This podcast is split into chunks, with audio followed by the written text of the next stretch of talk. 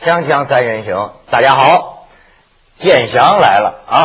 徐老师，徐老师第一回见啊！哎呦，而且建祥今天在我们这儿是处女啊，啊，对对对，处女戴眼镜儿，对对对对对对对，嗯，这年这年其实没镜片儿， 这年混个第一不容易 哈，第一次在电视里戴眼镜儿，这个献给了窦文涛《锵锵三人行》。 哎呦，真是一来就跟我做交易，说我来你这儿，你得上我那儿去啊！对对对对，这必须的，你得去参加天天运动会。 我对天天运动会，但是呢，我看啊，他真是个运动型的啊，真是像男人一样战斗啊！一来我说我说建强，咱聊什么啊？骂记者行吗？骂记者行 吗？ 最近有什么记者招惹你了？呃，不是最近，反正一直以来，嗯这个记者现在呢是这样，他这个他写评论，他骂你，这是他的权利，那是言论自由对，但是他编造新闻事实，这个实在是。编造了什么新闻事实了？呃，很多啊，嗯，比如说这个关于我的这个绯闻啦，嗯什么关于我这个呃离婚和什么这个前妻打官司争夺财产的事情了，嗯，什么关于我出书挣了多少钱了，就今天最新看到一条，居然有记者替我算账，说我出书狂赚六十六万。哎呀，那借我点吧。哎，对对对，不是啊，我准备拿着这个报道找我那出版社的老板去啊，人家可报上说了啊，嗯我的这本书印数已经是三十多万册了，嗯，我实赚六十六万，您可跟我说的只有十三万册，我得我得我得信，到时候我得对我得税信务局已经对找你，了我得信报纸啊，报纸说他们调查，据知情人士透露，我的这本书印数已经超过三十万，嗯你得给我版税，你不能偷瞒这个印数，对不对？这是按照咱们是按照印数拿版税的嘛？你看，不，这倒帮我一忙，这嗯是这是一个假新你闻对干的这好没事儿。看人家这个，你要是个围观者，人家看觉得你还得感谢记者呢。啊，对对对，这啊这是我是要感谢，但也有那个也有那个气愤的、胡说的啊。你真生气吗？呃，我我我对真你生的气火。啊，你的火是真的，还是一种策略？呃，有的时候挺高兴的，觉得这是免费义务宣传员。你比如说，你比如说这个天天运动会这节目刚开播，哗啦啦啦铺天盖地的这种呃非议也嗯嗯好，嗯争论也好，就是从这个网络上找点儿这个为他所用的素材。你网络上可能有各种各样的声音，哎，他选择他想要的，嗯然后某网友说什么网民说，然后他就他就发到报纸上成为新闻了。他把网络论坛里的一个帖子能够当成新闻来发，啊我就说这举动跟把匿名信或者和匿名举报电话当新闻写有什么区别吗？啊，但是但是最后的效果是对你是好的效果是天天运动会迅速成为一个品牌栏目，我很感谢他们。啊对，你想这就像谁？你迅速成为一个品牌人物一 样。嗨我不迅速，我十几年十几年才熬成这样。啊对，倒有一些质变。对，你嗯，想这年头啊，咱又不是宣传部门的主管领导，不是嗯行业的主管部门，不能命令他干什么。咱又不是企业家搞这个品牌发布会、嗯搞堂会，拿红包除给他们，礼品给他们了，让他们发这个有偿新闻。咱凭什么让人家每天必须得写你的新闻？所以你就得然后生意然后还得天天写你好呢。换了咱们，咱们也不干啊。比如说有人逼着我天天写你的新闻，还得天天写你好，肯定好不吧行，好吧，你署名就行，那我就火了， 对 吧？你想，天天得写你，又没从你那儿拿一分钱好处，又没人逼着我非得写你好，那我就写你坏呗。但是倒过来讲，也是免费义务宣传员，这啊不个啊错了。他他说这个事儿啊，我想起这个鲁迅论这个人言可畏，嗯他有有道理。就鲁迅说现在的这个他那个年代的这个记者啊，往往是什么呢？哎，你说他不是事实吧？他是也是一点事实嗯，但是偏要加上点描写。比如说，对于女性也喜欢加上点描写。一遇到女人，不是徐娘半老风韵犹存，就是豆蔻年华玲珑可爱。一个女孩跑掉了呢，就写小姑独宿，不惯无郎，就不习惯没有郎君陪着。所以他就说嘛，就是鲁迅那是是是小郎独 宿，不惯无 娘 对，而且呢，他还琢磨着，他说你像这个阮玲玉啊，她是一个什么心理呢？嗯就一般这个大叔大婶儿的哈，他喜欢听熟人的，嗯嗯嗯熟人的绯闻啊你比方说，要是说某人在新疆偷汉，啊某人在西藏。呃，私嗯奔，你不关你不感兴趣，一定是你有名吗？所以你就像是我身边的熟人一啊，样。对对对，哎，如我果不是你住在我们家隔壁，住在我们家胡同里边、弄堂里边，哎你最好是我们城市的名人。所以你看刚才他这一通啊，我就想起啊，这个性格。你看我有的朋友就说你，就说黄健翔啊是个不受屈的人，就是事儿事儿要跟你较真儿。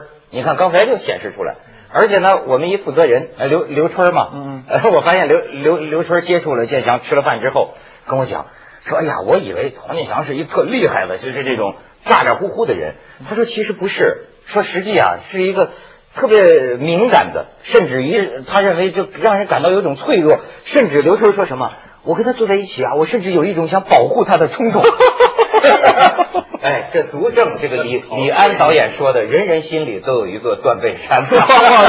是这样的，我我最近有一条给人家断了后路，好吧， 断背断背。 这个记者现在写这个假新闻，或者是写出坏新闻来，啊嗯有两种原因，一个是他刻意的，他就是想糟蹋你，他首先带着不怀好意来的，不还喜有欢你还有一种呢，呃，他首先带着立场先入为主来的，还有一种呢是，他本来是好意，但就是水平问题或者说是眼光问题，他这话写出来之后，反而造成了对别人的伤害。嗯比如说最新的一条报道，他去我们这个节目录制现场探班，写了一篇，就是说，呃，黄健翔现在转型到凤凰做节目，如何的不容易，做新人啊，制作的班底如何的这个简陋，条件如何的差。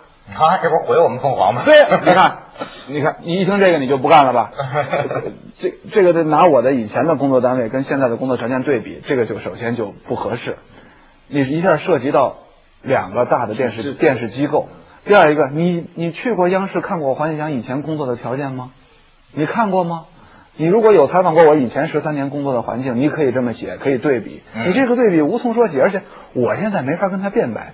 我如果辩白的话，会有把火引到我的前东家身上，这也是一个很江很犯江湖规矩的事儿，做哦人难对吧？还有一个呃这个什么这个呃，说我呃吃盒饭。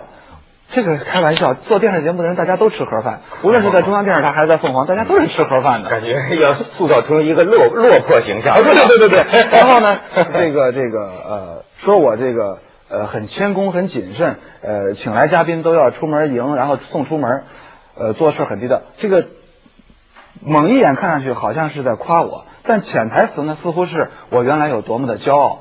原来在央视的靠山那里，我多么的牛叉，多么的狂妄。现在因为没有央视的这个靠山了，嗯我才做人低调了，好像我原来是个很没教养 的人。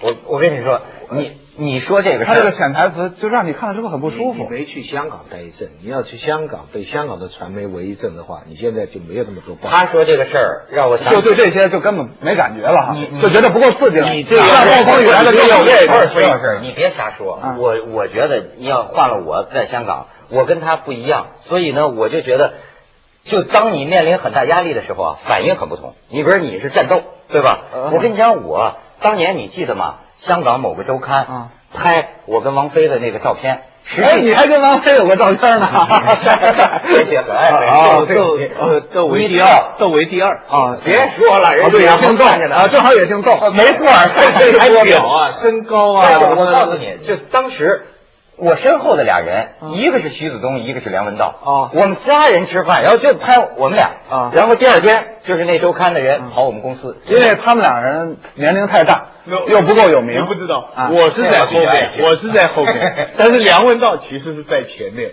而且保护王菲，结果呢头给卡掉了，留下了半个身体。没错那个时候他没做商台台长，不是他做商台台长，你那个就轮不上了。谁都装那啊不是，我我我我给你举这个例子，我就你你这个让我想起这事儿呢，就第二天这周刊的跑到我们公司，通过公关部说要采访《锵锵三人行》，这你哪知道啊？嗯俩人就问你这节目多少年了，什么什么什么什么，说了半天，说到中间突然间，那天跟王菲吃饭谁请你去的？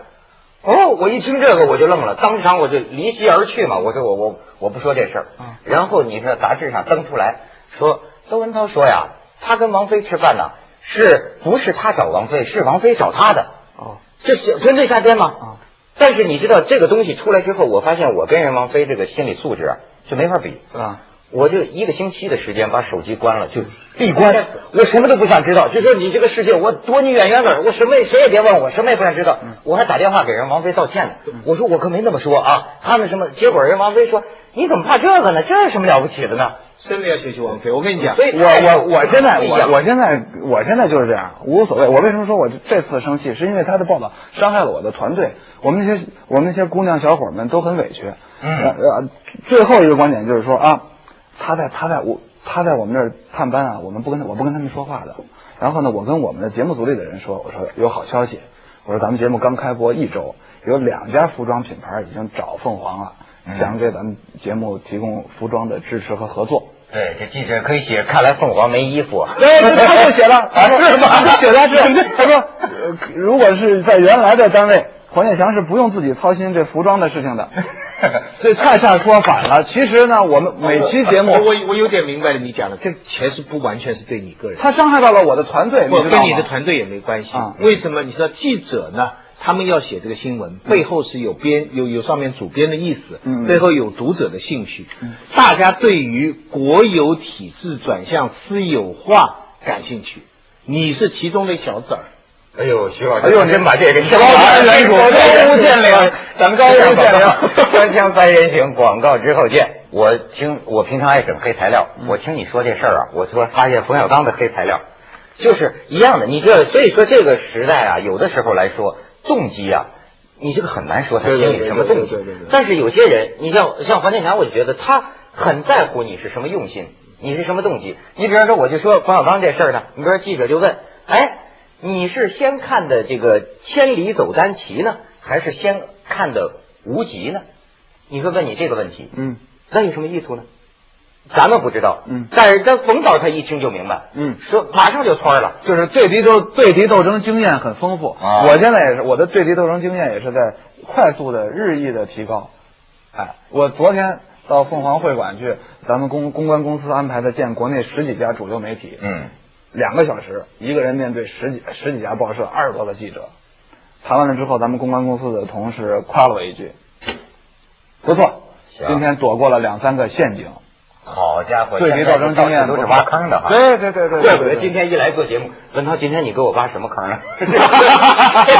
这个这个戴戴戴有色眼镜都能看世界了。以香港的经验来说吧，王菲对传媒哈、是最冷淡、最酷的啊但是呢，传媒对她很好，这个非常奇怪。为什么呢哎，不知道。这个很多人研究这个，想这个事情。你知道香港的传媒追得很厉害，传媒贱，你你越不理他，他越这句话又得罪人。不是、啊我说的是香港，以后别去香 港了。 但是传媒啊，它有时候它也不是针对个人的，它是为了读者兴趣。我有时候就看标题，梁家辉跟三个女人一起洗澡，哇，那标题啊啊，当时去一看艳福不，行原来呢，结果是一个老婆两个女 儿，啊，就就就诸如此类，他们喜欢做这样这的个东呢，西嗯你可以当做一个善意的玩笑，但是有很多在内容里边，他就是带有自己的立场，带有自己的动机，他就是要毁人。而且呢，最可笑的是什么呢？就他们现在没有一个新闻，也香港的狗仔队。欧美的狗仔队，他起码要追踪，他真狗仔，他很辛苦，他在你的对面租房子，大镜头远远的吊着你，跟踪他妈好几天，辛苦的不得了，真跟侦探一样。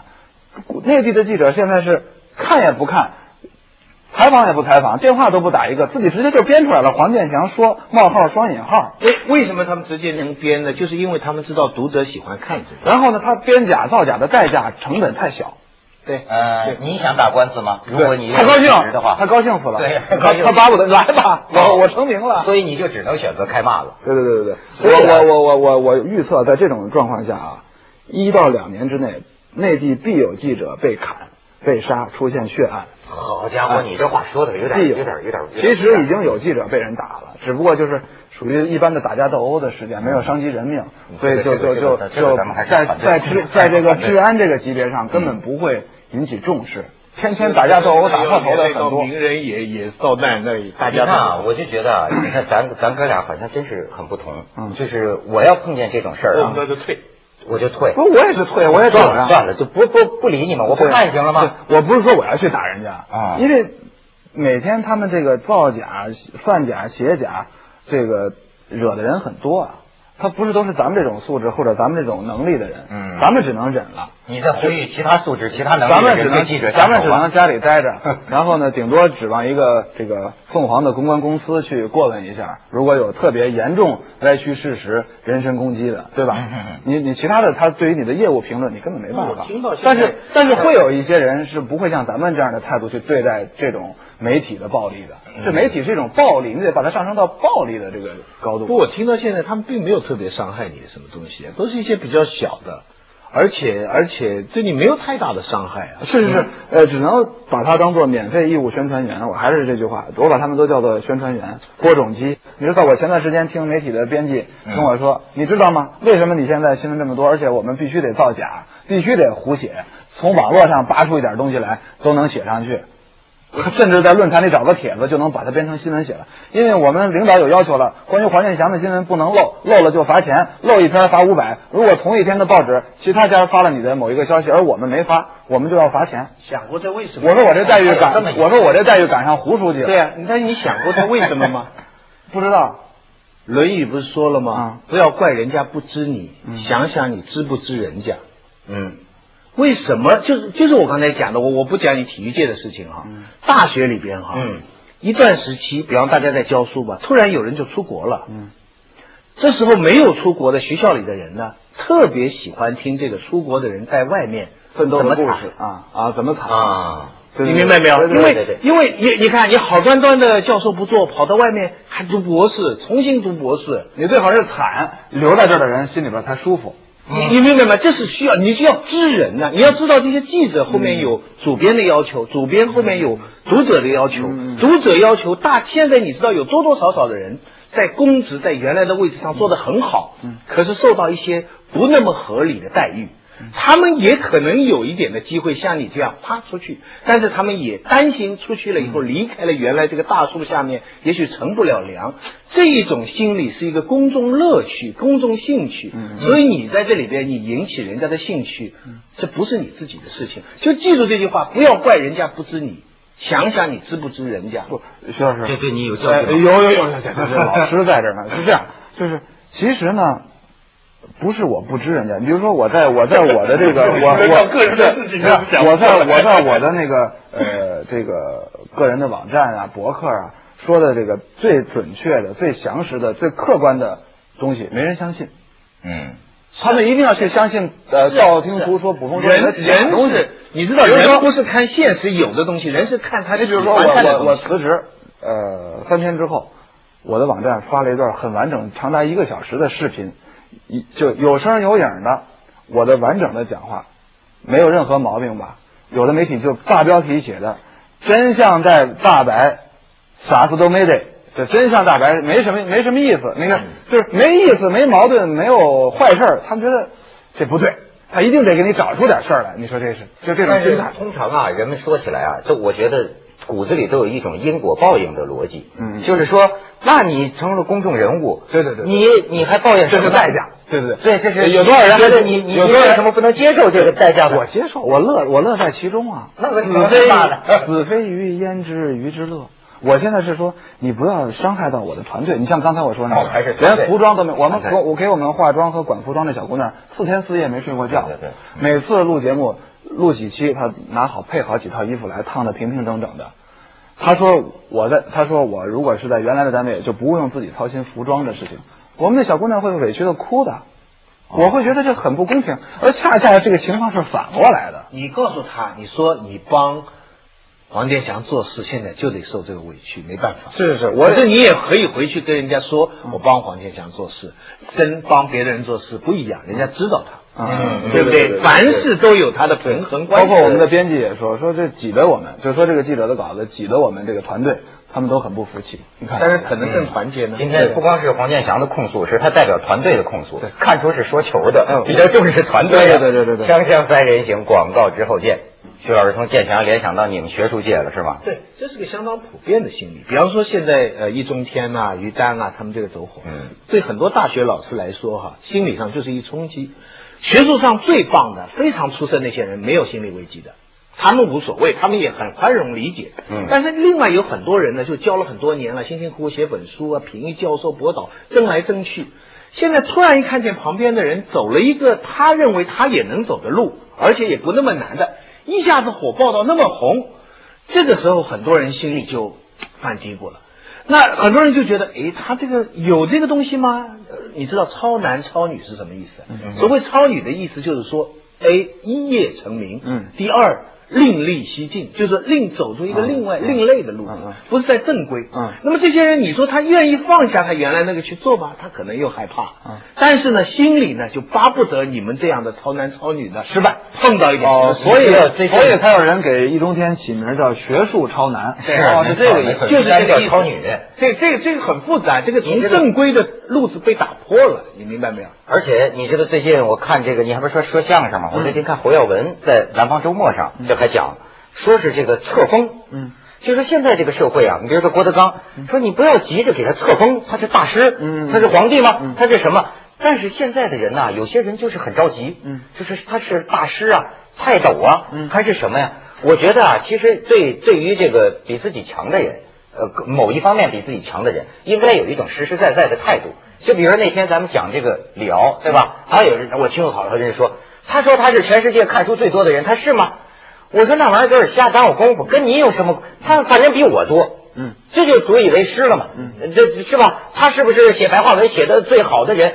这玩意儿你说了不算，他说了也不算，要时间来这检验种没有量化比较方式的，只能是叫文无第一，武无第二。不哎像跑百米，谁跑第一他就是第一。哎，那你说你是行业标准什么意思呢？呃，我还有后半句话被他们给掐了。哦，是这么回对事。，就是聊天对话当中，当你比较放松的时候，你会很开，你会很开玩笑的说，呃，他有前言后语，有语言环境，但他把其中这一段剪下来单用，就不是这个味儿了，你知道啊吗？你当时什么味儿啊？这是对。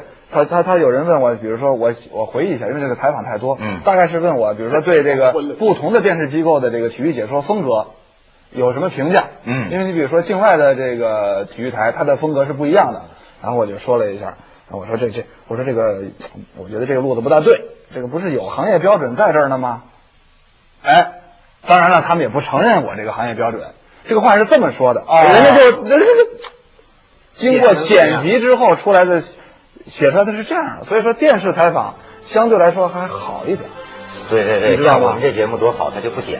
对我跟你说，所以他这个我就引申我最近一个观点，我发现现在进入一个格言时代。嗯嗯。全是格言。对张艺谋说了什么？张艺谋说：“哎，年轻导演不要说同行不好。”你不知道他前头说了什么。对对对对，他把上下文给你掐了。但是这是格言时代。啊，现在这个做节目，我接触过好多嘉宾，最怕就